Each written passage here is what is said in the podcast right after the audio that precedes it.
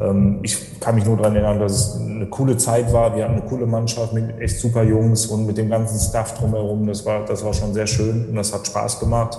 Naja, und wer will nicht auch mal in der Lorheide Fußball spielen? Bin ja auch ins Stadion gegangen als, als kleiner Dotz und war Fan in der Fankurve mit Schal und, und äh, Fahne.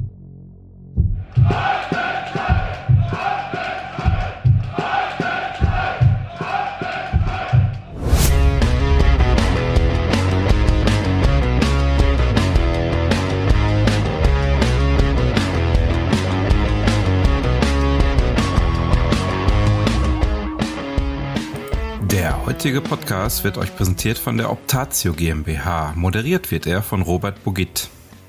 Hallo und herzlich willkommen zu einer neuen Ausgabe in unserem Podcast Herzlich anders. Heute habe ich einen ganz besonderen Gast und zwar einen Ex-09er. Es ist kein geringerer als Marius Ebbers, aber bekannt ist er unter seinem Spitznamen Ebbe. Ebbe, wie geht's dir? Ja, danke. Hi, grüß dich. Äh, ja, mir geht's prima. Ähm, alles gut, alles wunderbar. Wir haben geht so Wetter in Hamburg, aber ähm, ja, ich fühle mich wohl und mir geht's prima. Und wie geht's dir? Ja, mir geht's auch prima. Vor allen Dingen für mich ist das ein ganz besonderer Podcast. Ich bin ja natürlich nicht nur glühender Wattenscheid-Fan, sondern auch ein Paulianer, muss ich bekennen. Also ja, ganz okay. großer St. Pauli-Fan. Und daher freue ich mich natürlich, mit jemandem zu sprechen, der die aktive Zeit bei Pauli intensiv gelebt hat, sage ich schon mal, oder?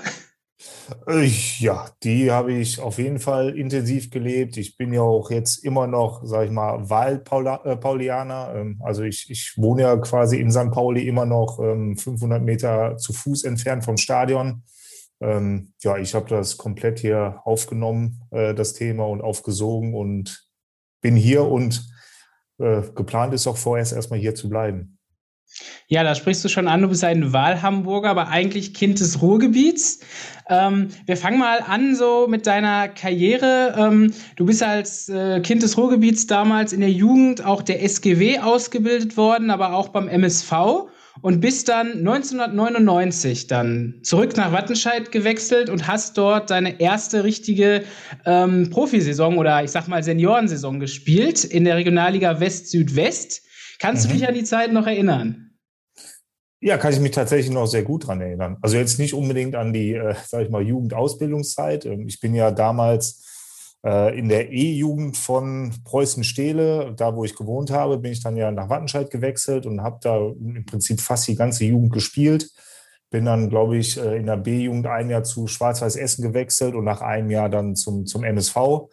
Ähm, habe da so meine ersten, sage ich mal, Berührungspunkte auch mit, mit dem Profitum äh, gehabt. Mit, mit Friedhelm Funkel und Ewald Lien waren damals Trainer beim MSV. Habe da mal so ein bisschen reinschnuppern können.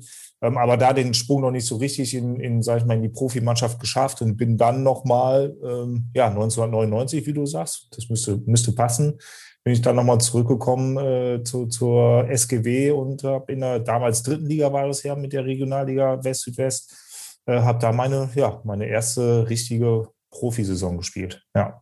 Ja, du warst auch sehr erfolgreich. Ich kann mich als Kind noch dran erinnern. Ich glaube, ich hatte sogar dein Trikot. Äh, ja, ja, natürlich. nein. Äh, aber du hast in 33 Spielen äh, 23 Tore äh, damals für unsere Farben geschossen und bist auch, glaube ich, damit Torschützenkönig geworden in der Saison. Das ist eine gute Frage. Das äh, kann ich ehrlich gesagt jetzt nicht mehr so rekonstruieren. Kann sein. Ähm, ich äh, ärgere mich jetzt gerade, dass ich diese Quote nicht auch in der ersten Liga mal hingekriegt habe. Das wäre mal ganz nett gewesen. Nee, aber anscheinend war die dritte Liga jetzt auch nicht so schlecht für mich, ja. Wahrscheinlich gab es damals noch äh, keinen Schuh dafür oder sonstige Auszeichnungen. War ja noch Amateurbereich so gesehen, oder? Hast, hast du irgendwas bekommen, eine Urkunde? Also wenn ich was bekommen habe, dann weiß ich aktuell nicht, wo das sein könnte, was ich bekommen habe. Also nee, ich glaube, da gab es damals nichts für. Okay, aber du hast die Liga auf jeden Fall gut auseinandergeschossen. Ähm, ja, für Wattenscheid war das eine schwierige Zeit. Die sind ja dann, ich glaube, 97 sind wir ja abgestiegen aus der zweiten Liga ähm, und dann auch so schnell nicht mehr zurückgekommen. Mhm. Ähm, Kannst du dich äh, noch so an die Stimmung im Umfeld erinnern in deiner ersten Saison? Also man war ja wahrscheinlich schon ambitioniert oder wie hast du das als junger Spieler so wahrgenommen? Äh, ja, das ist eine gute Frage. Also ich kann mich natürlich sehr gut daran erinnern, dass, dass Hannes Bongatz damals äh, Trainer war. Ähm, ich bin mir ehrlich gesagt nicht sicher, ob die Ambitionen damals so groß waren, wieder, sage ich mal, in den Zweitligabereich zu kommen. Klar wollte man erfolgreich Fußball spielen und sicherlich hatte man auch den einen oder anderen Gedanken daran verschwendet. Ähm, aber nach meinem Empfinden war, war es damals kein Beinbruch, nicht diesen Sprung nach ganz oben zu schaffen. Ähm, zumindest habe ich so in Erinnerung. Es ist jetzt natürlich auch schon ja, etliche Jahre her und äh, ich kriege sicherlich auch nicht mehr alle Einzelheiten zusammen. Ähm, ich kann mich nur daran erinnern, dass es eine coole Zeit war. Wir hatten eine coole Mannschaft mit echt super Jungs und mit dem ganzen Staff drumherum. Das war, das war schon sehr schön und das hat Spaß gemacht. Naja, und wer will nicht auch mal in der Lorheide Fußball spielen? Ne? Also äh, das, das, vor allen Dingen, weil ich natürlich auch gerade in der E-Jugend äh, bis zur B-Jugend für Wattenscheid gespielt habe, war es für mich natürlich auch ein absoluter Traum, da mal zu spielen. Ähm, ich kann mich natürlich auch noch an die Erstliga-Zeiten mit, mit Uwe Ciskale, Suleiman Sahne, äh, Moritz Banach, Gott hab ihn selig. Da kann ich mich natürlich auch noch dran erinnern. Ich bin ja auch ins Stadion gegangen als, als kleiner Dotz und war Fan in der Fankurve mit Schal und, und äh, Fahne. Deswegen, ähm, für mich war es natürlich wunderschön, da auch dann wirklich mal im Profibereich äh, auf dem Platz oder in dem Stadion zu spielen. Ähm, aber wie gesagt, wie die Ambitionen damals waren, das kann ich ehrlich gesagt nicht mehr so richtig nachvollziehen. Okay, ja, ist ja auch schon lange her, da hast du völlig ja. recht. Ähm, dein eigener Werdegang, du hast dann noch ähm, die Rückrunde der nächsten, äh, Entschuldigung, die Hinrunde der nächsten Saison für uns gespielt, äh, hast da in, ich glaube, in 17 Spielen auch noch mal 15 Buden gemacht und dann kam der Wechsel zum MSV. Mhm. Ähm, genau, ja. Kannst du der Zeit auch noch was sagen? Wie lief das? Ähm, ja, beim MSV war damals, wenn ich mich noch recht erinnere, dann zu der Zeit Seppo Eichkorn Chefcoach, der vorher Co-Trainer war bei, bei Friedhelm Funkel. Ähm, ja, und er hat mich dann irgendwann kontaktiert und ähm, ich habe natürlich durch, durch die Leistung und durch die gute Quote, die ich in der dritten Liga hatte, ähm, habe ich wohl so ein bisschen Aufsehen oder Aufmerksamkeit äh, erweckt. Und ähm, Seppo hat mich dann kontaktiert und hat gefragt, ob ich mir das vorstellen könnte. Und naja, letztendlich war es der nächste Schritt in meiner Karriere, halt aus der dritten Liga in die zweite Liga zu wechseln. Und ähm, ja, dann ging es doch relativ schnell nach anderthalb Jahren wieder zurück zum MSV, weil ich ja vom MSV äh, zu, zu Wattenscheid gegangen bin. Und dann nach anderthalb Jahren wieder zurück, ging dann doch vielleicht auch schneller, als ich es mir selbst äh, erdacht hatte. Aber ähm, es war für mich im, in dem Moment der richtige Schritt, wieder zurückzugehen. Ja, auf jeden Fall. Deiner Karriere hat es nicht geschadet, im Gegenteil.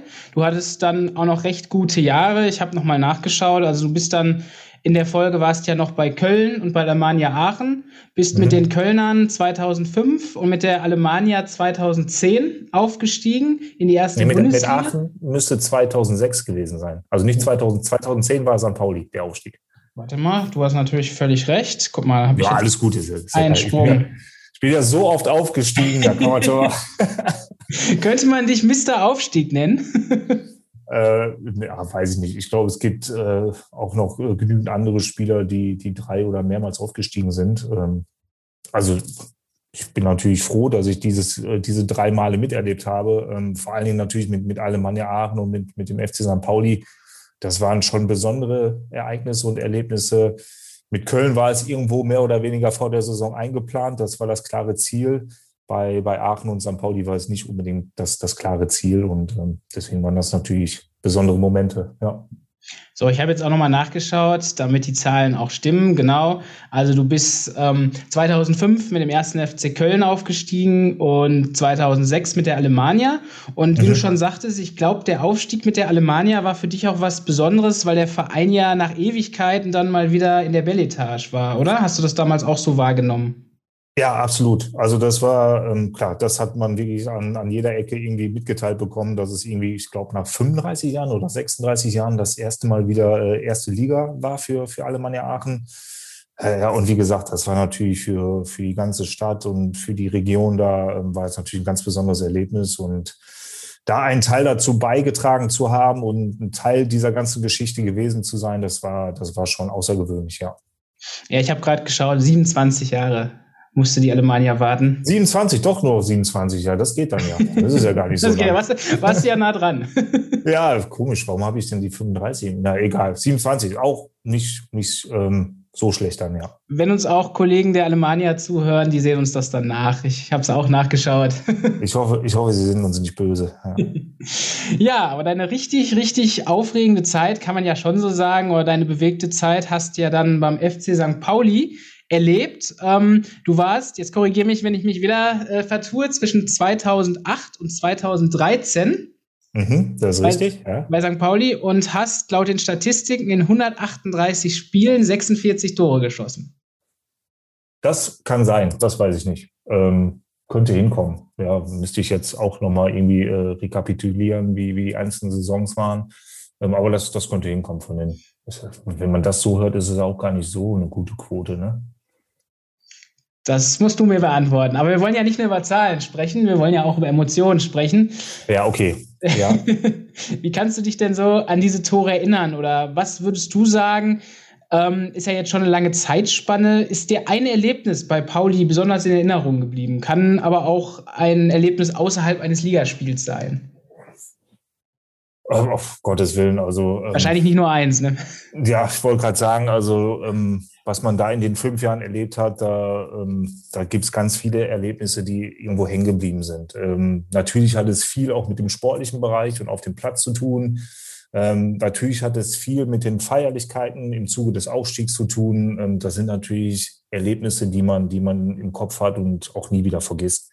Definitiv. Und wenn man jetzt mal, sage ich mal, diesen, diesen sportlichen Bereich oder das Spiel an sich sieht, ähm, gibt es natürlich zwei Spiele, die mir im, im Kopf geblieben sind. Ähm, das ist einmal das Spiel in Fürth, wo wir äh, 4-1 gewonnen haben und damit praktisch den Ausstieg klar gemacht haben. Ähm, und das Spiel gegen Augsburg, das war, glaube ich, ein, zwei Wochen vorher, wo wir quasi gegen den direkten Mitkonkurrenten um den Ausstieg ähm, zu Hause am Millantor 3-0 gewonnen haben. Ähm, also da kann ich mich, bis heute erinnern, wie es nach dem 1-0 von, von Matthias Lehmann damals wie das Stadion explodiert ist. Also äh, ich habe das fühle ich quasi jetzt noch. Äh, das war ein, das war ein Wahnsinnsspiel. Das war Flutlicht, es war dunkel, ausverkauft. Ähm, also die Stimmung war unfassbar da und ähm, das war so, ein, so eine gewisse Vorentscheidung, wo man dann gesagt hat, okay, jetzt können wir es wirklich packen. Das sind so zwei Spiele, die mir absolut in Erinnerung geblieben sind. Ja, und na, wie gesagt, die Feierlichkeiten danach. Ich kann mich daran erinnern, dass wir mit der kompletten Mannschaft mit, mit, weiß nicht, vier Kästen Bier in der Hand über den Kiez gezogen sind, in jede Kneipe rein, Kästen Bier hingestellt, getrunken und wieder raus und in die nächste Kneipe rein. Einmal wirklich so eine komplette Kieztour gemacht haben. Ähm, sowas vergisst man natürlich auch nicht. Ich meine, auf der geografischen Nähe zur Reeperbahn ist wahrscheinlich auch die Entfernung zu den Fans nicht ganz so weit gewesen bei Pauli. Ja, das ist ja, das ist ja das, was den Verein auch so ausmacht. Ne? Diese, diese, ja, dieses Viertel, jeder lebt für den Verein, jeder schwitzt für den Verein, weint für den Verein. Ähm, das hat natürlich auch das, das ganze Ding ausgemacht. Und das, das spürt man natürlich heute noch, ähm, wie dieses Viertel ähm, mit, dem, mit dem Verein FC St. Pauli irgendwie auch verschmilzt und wie das eine Einheit ist. Ja.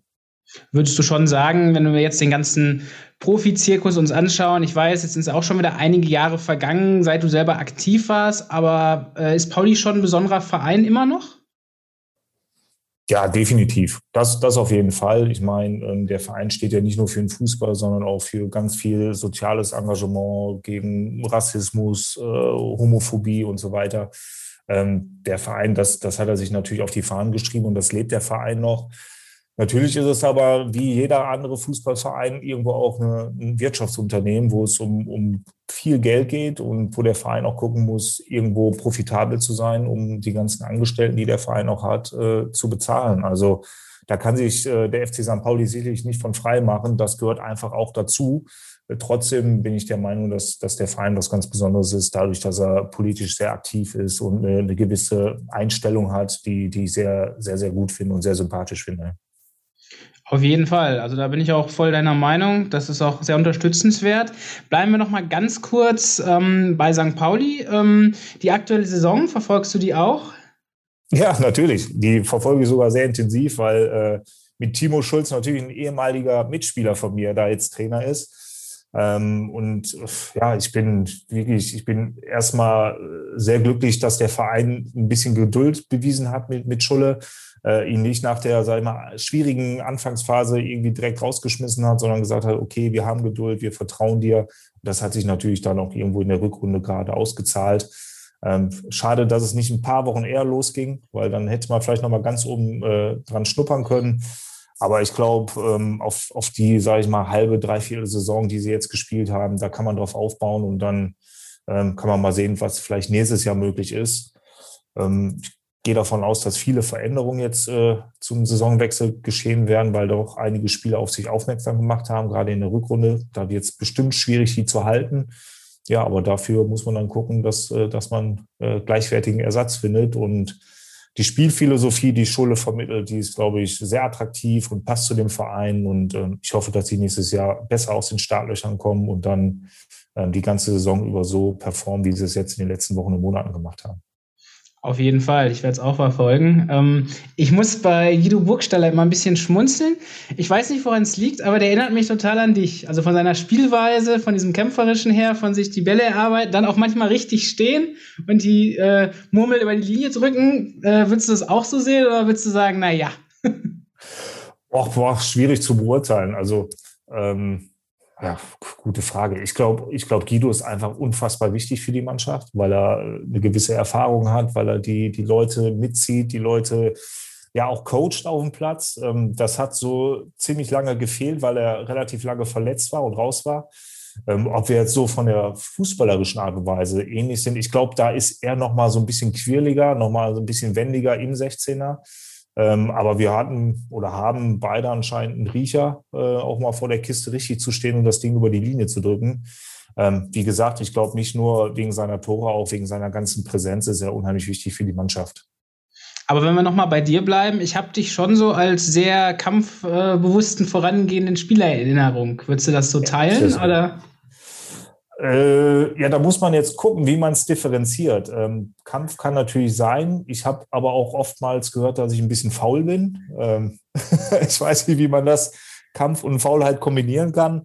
Ja, sicherlich, klar. Manchmal hat man Spiele, da läuft einfach alles und dann hat man auch nochmal extra Körner und Kraft, irgendwie in der 90. Minute nochmal so eine Grätsche anzusetzen. Ähm, äh, ich habe mich, ja, ich habe mich aber auch nicht nur über den Kampf definiert. Also ähm, klar, ich habe versucht immer zu gewinnen und habe versucht irgendwie auch meinen Teil dazu beizutragen, dass die Mannschaft erfolgreich ist. Aber ich bin jetzt, glaube ich, nicht so ein Kampfschwein gewesen. Also das würde ich jetzt nicht von mir behaupten. Kampf bezog sich jetzt auch nicht auf die Laufleistung, keine Angst. Ja, okay, dann äh, passt das. okay, ähm, ja, dann hast du, als deine Zeit ähm, bei Pauli zu Ende äh, ging, hast du noch ein Abenteuer gewagt. Äh, Habe ich auch mal reingeschaut. Dich hat's in die US-amerikanische Liga ähm, hat's dich gezogen und zwar zu Fort Lauderdale Strikers. Wie kam es denn mhm. dazu? Boah, das ist eine gute Frage. Ähm, ich habe irgendwann einen Anruf bekommen von dem Co-Trainer der, der Truppe. Ähm, das war auch ein Deutscher. Und der hatte mich einfach gefragt, ob ich nicht Bock habe äh, noch, weil ich habe dann gesagt, nach St. Pauli, ähm, das war es für mich im, im, Profibereich. Ich hätte noch mal wechseln können, irgendwie in, innerhalb der zweiten Liga, aber irgendwie hatte ich mich ja hier in Hamburg auch ähm, sag mal, festgelebt. Und dann wollte ich auch nicht mehr, nicht mehr weg aus Hamburg. Und ähm, deswegen habe ich gesagt, okay, dann war es das jetzt äh, für, für Deutschland. Und dann kam der Anruf und naja, gut, Fort Lauderdale ist ja äh, in Florida, ist jetzt auch nicht unbedingt so die schlechteste Gegend. Und dann habe ich gesagt, okay, ich bin eigentlich mein Leben lang irgendwie nur in Deutschland unterwegs gewesen. Jetzt wagst du einfach nochmal den Schritt und ähm, machst das einfach nochmal mit. Das waren ja nur vier Monate, glaube ich, oder dreieinhalb Monate. Ähm, und das war, war eine coole Erfahrung. Das hat mega Spaß gemacht. Ähm, aber es war dann halt nach dreieinhalb Monaten auch schon wieder vorbei. Ja, du hast, ähm, wenn man den Statistiken wieder glauben kann, acht Spiele gemacht und ein Türchen erzielt. Ja. Aber wahrscheinlich trotzdem für dich, ähm, wenn du deine ganze Karriere jetzt so im Rückblick siehst, eine interessante Erfahrung, oder? Ja, absolut. Absolut äh, eine mega interessante Erfahrung. Ähm, ich will diese Erfahrung auch absolut nicht missen. Es hat, wie gesagt, mega Spaß gemacht. Ich habe da echt super Leute kennengelernt. Und ähm, das war so ein, so ein Ding, wo ich gesagt habe, okay, das war jetzt so der Abschluss der professionellen Ebene. Ähm, das war ein guter Abschluss, definitiv.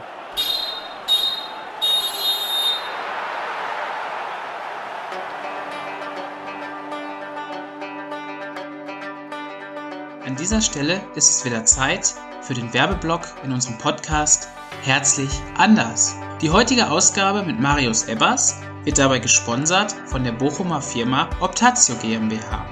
Die Optatio GmbH ist ein kleines Unternehmen, welches sich auf Projektbegleitung und Projektmanagement im Bereich des öffentlichen Finanzwesens spezialisiert hat.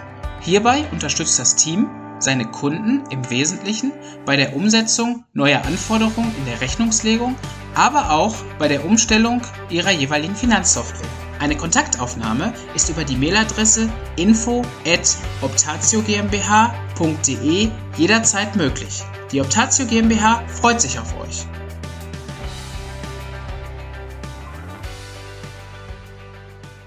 Ja, du bist ja dann auch deiner Wahlheimat äh, Hamburg äh, treu geblieben. Und zwar zogst dich danach, als du wieder da warst, zum SC Victoria. Ähm, war das für dich dann im ersten Moment Saison ausklingen lassen? Oder weil SC Victoria ist ja auch im Amateurbereich, sage ich mal, nicht so unambitioniert oder hattest du da auch höhere Ziele am Anfang? Also ich habe zumindest immer das Ziel, und das habe ich damals auch den, den selber Verantwortlichen gesagt, dem Trainer, dem Präsidenten, wenn ich das mache, diesen Schritt noch äh, quasi im, im Spätherbst meiner Karriere, dann mache ich es auch wirklich zu 100 Prozent. Also ähm, ich hab, hatte keine Lust, dahin zu gehen und in 30 Spielen irgendwie ein Tor zu machen und irgendwie nur ein bisschen locker. Also wenn ich sowas mache, dann mache ich es zu 100 Prozent. Ähm, und ja, ich glaube, das, das kann man auch an den Statistiken erkennen, dass ich auch wirklich dann nochmal die, die äh, drei Jahre Gas gegeben habe, ähm, weil dafür ist mein sportlicher Ehrgeiz einfach zu groß. Ich wollte mich nicht da irgendwie äh, wie so ein, ja, so ein alter Profi, der sich da nur noch über den Platz kämpft. Da, so wollte ich mich dann auch nicht verabschieden aus meiner aktiven Karriere. Deswegen ähm, habe ich gesagt, okay, das mache ich noch. Ich, ich bin noch fit, ich will noch Fußball spielen, ich will noch auf einem gewissen Niveau Fußball spielen. Jetzt vielleicht nicht auf professionellem Niveau, aber auf ambitioniertem Amateurniveau. Äh, und das, ja, man, man sieht ja, ich bin immer noch bei dem Verein tätig und ähm, deswegen war es auch äh, eine gute Entscheidung. Es hat super viel Spaß gemacht, da nochmal zu spielen und äh, da nochmal abzuliefern und jetzt äh, mit den Jungs, sage ich mal, auch weitere Ziele zu verfolgen. Ja, genau. Jetzt sprichst du schon an. Also nach deiner aktiven Zeit bist du dem Verein SC Victoria auch als Trainer dann jetzt quasi treu geblieben in der Oberliga Hamburg. Ja, durch Corona momentan, das ist ja bei uns bei Wattenscheid auch das Thema, ne? Du schmunzelst schon. Äh, wir konnten ja auch nicht weiterspielen und keiner weiß so richtig, wie es weitergeht. Ähm, wie erlebt ihr das denn oder wie erlebst du das persönlich? Wie geht ihr damit um, mit dem ganzen Hickhack um die Corona-Bedingungen und den Spielbetrieb? Ja, es ist eine absolut riesige Herausforderung, das muss man ganz klar sagen. Ähm, ich hätte mir auch nicht erwartet, dass ich äh, in meiner oder in meinen ersten beiden Saisons als Cheftrainer, weil ich war vorher ja Co-Trainer mit äh, unter Fabian Boll, der jetzt Co-Trainer in Holstein Kiel ist. Dann habe ich ja quasi das Cheftraineramt übernommen nach ihm. Äh, da wünscht man sich natürlich anders, als zwei Saisons anzufangen und dann abzubrechen. Ähm, ja, es ist tatsächlich eine große Herausforderung, weil äh, wir jetzt seit Monaten nicht wirklich als Mannschaft zusammenkommen. Wir ähm, unter ganz schwierigen Verhältnissen nur trainieren konnten. Ähm, ja, man muss sich da so ein bisschen durchbeißen. Ne? Man muss Geduld bewahren und ähm, beweisen auch. Ähm, ja, und gucken, wie es weitergeht. Wir haben jetzt natürlich die Hoffnung, dass der Inzidenzienwert in Hamburg jetzt dauerhaft unter 100 bleibt. Dann kommen Schritt für Schritt die nächsten äh, Öffnungsschritte und dann hoffen wir natürlich, dass irgendwann der reguläre äh, Saisonbeginn startet, ähm, in der Hoffnung, dass wir auch mal regulär eine Saison zu Ende spielen können. Mal gucken. Ja, du, du sprichst es an mit dem Inzidenzwert. Ich glaube, der war in Hamburg jetzt konstant unter 100 ne, für einige ja. Tage. Aber für richtige Lockerung wird es auch im Touristikgewerbe wird es wahrscheinlich auch noch dauern. Von daher für den Sport sowieso nochmal Nummer schwieriger. Ne? Ja, ich weiß nicht, ob es schwieriger ist, ähm, aber es, ist, es, es dauert. Es gibt ja so einen, ähm, so einen Plan, dass so alle zwei Wochen äh, gewisse Öffnungsschritte getätigt werden. Ähm, also selbst wenn es jetzt dauerhaft unter 100 bleibt, wir können dann frühestens, glaube ich, in, in vier Wochen wirklich als Mannschaft trainieren und dann auch nur unter der Prämisse, dass alle getestet sind vor dem Training. Also das ist dann schon noch ein gewisser Aufwand, bis es dann wirklich losgeht. Ähm, kommt bei dir da auch, ähm, ich will jetzt nicht sagen Neid, aber wenn man sich jetzt den Profibereich anschaut, der, der ja weiterspielt ohne Zuschauer, äh, empfindest du eine gewisse Ungerechtigkeit dabei oder sagst du, das kann man jetzt nicht vergleichen, also das muss man schon trennen? Ja, das muss man definitiv trennen. Ähm, Profitum, wie es der Name schon sagt, das sind alles Profis, die machen nichts anderes. Die können dementsprechend natürlich auch irgendwie ähm, ja, so in in Anführungsstrichen mal Quarantäne äh, sein, wie jetzt zum Beispiel. Sie sind ja jetzt die letzten zwei Wochen, sind ja alle Profivereine irgendwo im Hotel eingeschlossen, damit der äh, Spielbetrieb auch wirklich nicht nochmal irgendwie in Stocken gerät. Ähm, das ist natürlich anders durchführbar als im Amateurbereich, wo die Leute arbeiten gehen, wo die Leute studieren, dementsprechend auch viel mehr Kontakt vielleicht zu anderen Menschen haben, auch wenn sie es nicht haben sollten. Ähm, aber das kann man manchmal ja auch nicht verhindern. Deswegen kann man äh, diese, sag ich mal, diese Schritte, die im, im Profibereich getätigt wurden, dass halt dann unter Ausschluss der, der Zuschauer natürlich ähm, weitergespielt wird, das kann man nicht mit dem Amateurbereich vergleichen. Das geht einfach nicht. Zumal ihr ja mit äh, Victoria so auch an der Schwelle steht. Also ihr seid ja, kann man bei euch schon von Halbprofitum sprechen oder würdest du auch eher sagen, das ist alles mehr Herzensangelegenheit und Amateurbereich? Also das, ist, Amateurbereich, definitiv. Also wir trainieren dreimal die Woche, wir spielen am Wochenende einmal. Ähm, deswegen, das, das hat äh, vom, vom Aufwand her hat das nichts mit Profitum zu tun. Das muss man ganz klar sagen. Okay. Ähm, wo siehst du denn deine persönlichen Ziele? Also klar, Corona jetzt erstmal macht die Planung schwierig. Wir gehen mal davon aus, irgendwann geht es wieder weiter. Ihr dürft wieder gegen den Ball treten. Ähm, was hast du dir vorgenommen? Also willst du als Trainer mit Viktoria nochmal irgendwie in den Bereich Regionalliga kommen oder willst du als Trainer vielleicht mal später in die Bundesliga? Wo siehst du dich? Das ist eine sehr gute Frage, die ich auch, ähm, also die habe ich ja schon des Öfteren gestellt bekommen äh, in der Vergangenheit. Ähm, und es ist bei mir einfach so, ich habe ja nach meiner aktiven Karriere als Spieler mal so eine kleine Auszeit genommen, wo ich dann wirklich auch nichts mit dem Fußball zu tun hatte, was auch wirklich gut war für mich. Ähm, und jetzt, seitdem ich Co-Trainer war, seitdem ich Cheftrainer bin, merke ich schon, dass Fußball mich nicht loslässt. Also es kribbelt immer noch. Ähm, dieses ganze Thema Mannschaftssport ist einfach das, was in mir steckt. Mit den Jungs zusammenzuarbeiten, mit dem Staff drumherum zusammenzuarbeiten, mit meinem Trainerteam zusammenzuarbeiten, da Sachen zu, zu erreichen, Erfolg zu haben. Das ist das, was ja Mannschaftssport ausmacht. Und das, das begleitet mich eigentlich schon mein Leben lang und ähm, soll mich auch noch den Rest meines Lebens irgendwie begleiten. Ähm, aber trotzdem bin ich jetzt nicht so, dass ich sage, ich mache jetzt nur Trainer und konzentriere mich nur darauf, äh, irgendwie Trainer zu sein, weil ich genau weiß, wie schwierig das ist. Ich will natürlich, ähm, also ich habe bis jetzt erst einen Trainerschein gemacht, den äh, Jugendelite-Schein nennt sich das. Ähm, der nächste Schein wäre der A-Schein, der, ja, wer weiß, wann das mal möglich ist. Also da warten wir natürlich auch schon seit über einem Jahr drauf, dass es da weitergeht. Da ist im Moment einfach Stillstand. Ähm, den will ich auf jeden Fall noch machen und dann gucke ich mal, wie, wie Stand der Dinge ist. Ähm, ich meine, um professionell Trainer zu sein, muss man ja den Fußballlehrer machen.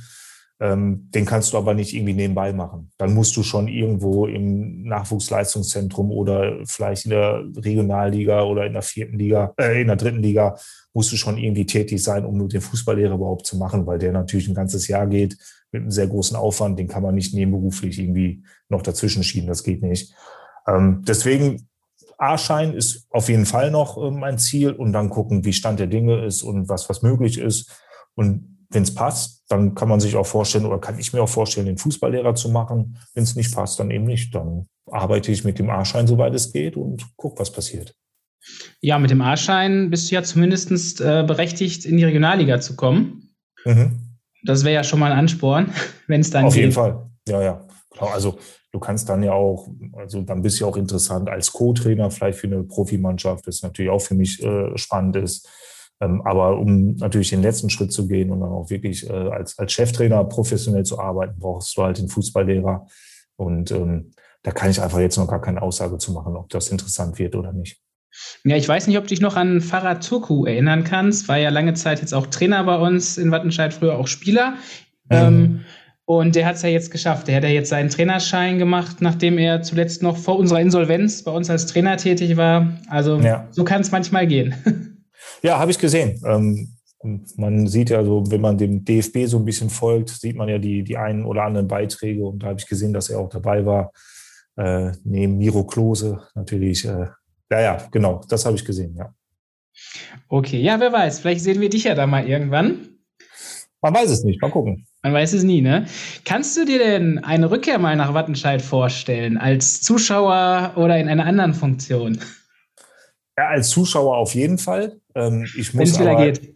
Wenn es wieder geht. Ich muss ehrlich gestehen, dass ich tatsächlich ähm, nur noch sehr selten in der Heimat bin. Äh, Im Prinzip eigentlich nur äh, so an den Feiertagen und Weihnachten. Ähm, da bin ich dann in der Heimat, um, um meine Eltern zu besuchen, meinen Bruder zu, zu und seine Familie zu treffen, die in, in Siegburg, da bei, bei Köln leben. Ähm, ansonsten bin ich eigentlich fast nie mehr im Westen, ähm, weil ich halt hier in Hamburg natürlich auch beruflich unterwegs bin und äh, hier Familie habe. Ähm, deswegen ist das eher selten, dass ich im Westen bin, aber also ich fände es super, mal wieder vorbeizuschauen, schon allein wegen der Bratwurst. Ich hoffe, die ist immer noch so gut wie früher. Ähm, ja, das, das, ist sie, okay. ähm, also klar, also das, ich habe sowieso mal überlegt, irgendwann mal so eine kleine Tour zu machen, wo ich einfach mal die ganzen alten Wirkungsstätten von mir einfach mal abfahre, so ein bisschen in Erinnerung schwelge. Und da wäre Wattenscheid 09 sicherlich auch dabei, ja. Wir können ja einen Deal machen. Wir laden dich äh, zu uns ein und als Gegenzug kommen wir dann zum Testspiel gegen Viktoria Hamburg. Was hältst du denn von der Idee? Auf jeden Fall sehr interessant, sehr gerne. Also ich meine, für die Jungs äh, von euch, für die Mannschaft ist das natürlich äh, ganz interessant. Dann kommt ihr mal hier freitags an, machen wir, dann machen wir freitags oder samstags vormittags ein, ein Testspiel und hoffentlich äh, hat dann die Reeperbahn wieder auf. Dann können die Jungs danach nochmal einen schönen Mannschaftsabend verbringen. Ist ja immer gut. Teambuilding, ganz wichtiges Thema, weißt du doch. Vielleicht wird es noch eine Fanfreundschaft. Also ich wäre dabei. ja, von mir aus sehr gerne. Können wir gerne machen. Müssen wir hoffen, dass sich das mit Corona schnell erledigt. Naja. Ja, das wäre gut, ja. Ja, lieber Ebbe, dann haben wir echt einen schönen Einblick nochmal gekriegt über deine Karriere, aber auch was dich so beschäftigt und wie es mit dir weitergeht. Wir würden uns natürlich freuen, wenn du mal wieder vorbeikommst und wünschen dir aber auf jeden Fall für deine Zukunft alles, alles Gute. Vielen, vielen Dank. Das wünsche ich euch auch. Und ich hoffe, dass es sportlich mit der SGW auch wieder irgendwann aufwärts geht. Ist natürlich eine große Herausforderung, aber man kann dran arbeiten. Ja, und da wird auch dran gearbeitet. Also wie gesagt, schau bei uns mal rein. Es lohnt sich auf jeden Fall und irgendwie sehen wir uns hoffentlich schnell wieder. ja, ich hoffe auch. Vielen Dank.